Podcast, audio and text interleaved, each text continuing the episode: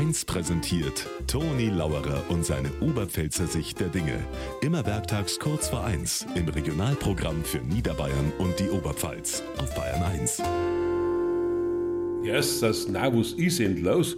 Jeden Tag hörst und liest was für fehlerhafte Stimmzettel für die Landtagswahl.